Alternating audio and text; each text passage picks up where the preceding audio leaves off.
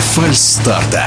После чемпионата мира по легкой атлетике бриллиантовая лига возобновилась стартами в Швейцарии. В Цюрихе все было на высшем уровне, кроме одного. В эфире эксперт по легкой атлетике Михаил Бутов. Погода в этот раз подвела, было довольно-таки холодно.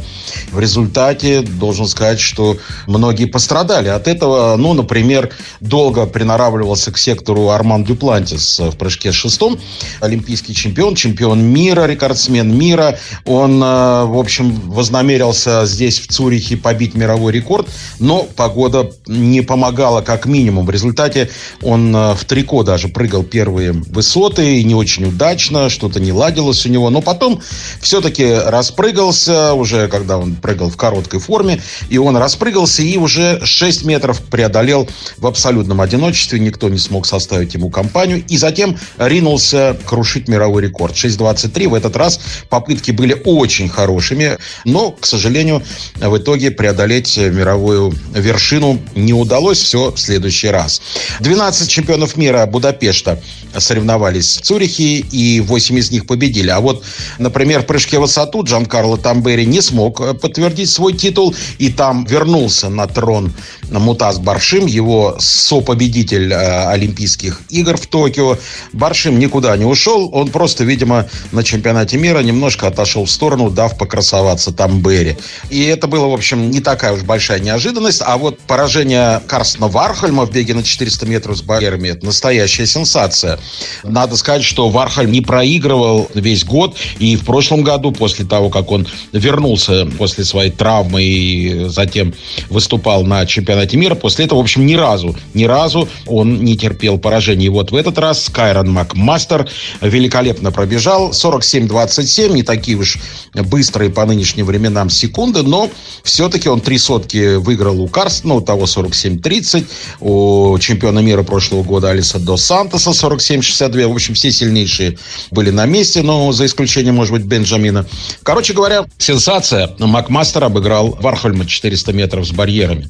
Ну, еще два чемпиона мира потерпели поражение. В беге на 1500 метров у мужчин чемпион мира Джош Кер, британец, помните, да, он уступил Джареду Нагуси американцу, и надо сказать, что уступил всего две сотых секунды. Но Гуси набежал буквально на последних метрах дистанции и сумел опередить Джоша Кера, лидировавшего до этого довольно-таки уверенно. Ну, в общем, здесь, э, ну, если не сенсация, то такая интересная борьба была, интересная победа Нугуси.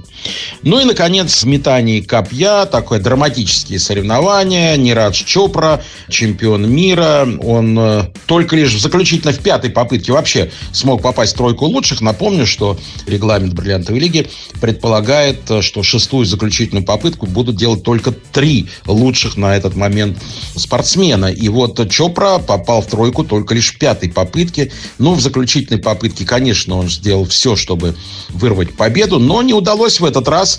Он неплохо метнул копье, 85-71 в шестой, но у чеха Якуба Вайдлиха был результат 85-86 четвертой попытки и 15 сантиметров не хватило в этот раз Чопри до победы. Третьим стал Джулиан Вебер, немец 85-04, тоже довольно-таки близехонько.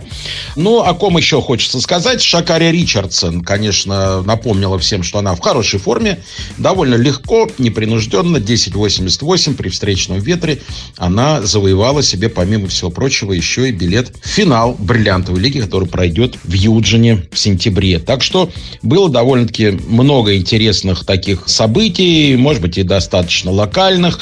Ну, например, Шона Миллер Уйба вернулась после рождения ребенка, и вот здесь уже она пробежала довольно-таки уверенно, 51-83, выиграла дистанцию 400 метров. Это был комментарий эксперта по легкой атлетике Михаила Бутова. Без фальстарта.